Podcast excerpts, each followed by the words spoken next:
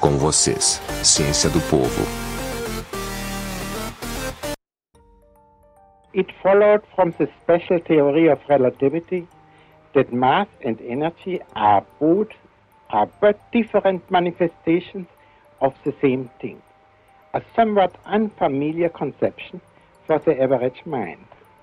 Furthermore, the equation E is equal mc square, in which energy is part equal to mass multiplied with the square of the velocity of light, showed that very small amount of mass may be converted into a very large amount of energy, and vice versa.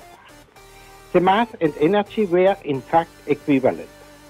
Em 20 de novembro de 2008, uma equipe internacional de físicos, com o auxílio de um supercomputador, provou pela primeira vez na prática que a massa das partículas dos nossos átomos vem da energia. O que vocês ouviram no início deste áudio foi o autor da fórmula, ao qual demonstra que energia é massa em movimento. Só que tem um detalhe: esta gravação de Albert Einstein é datada do começo do século XX.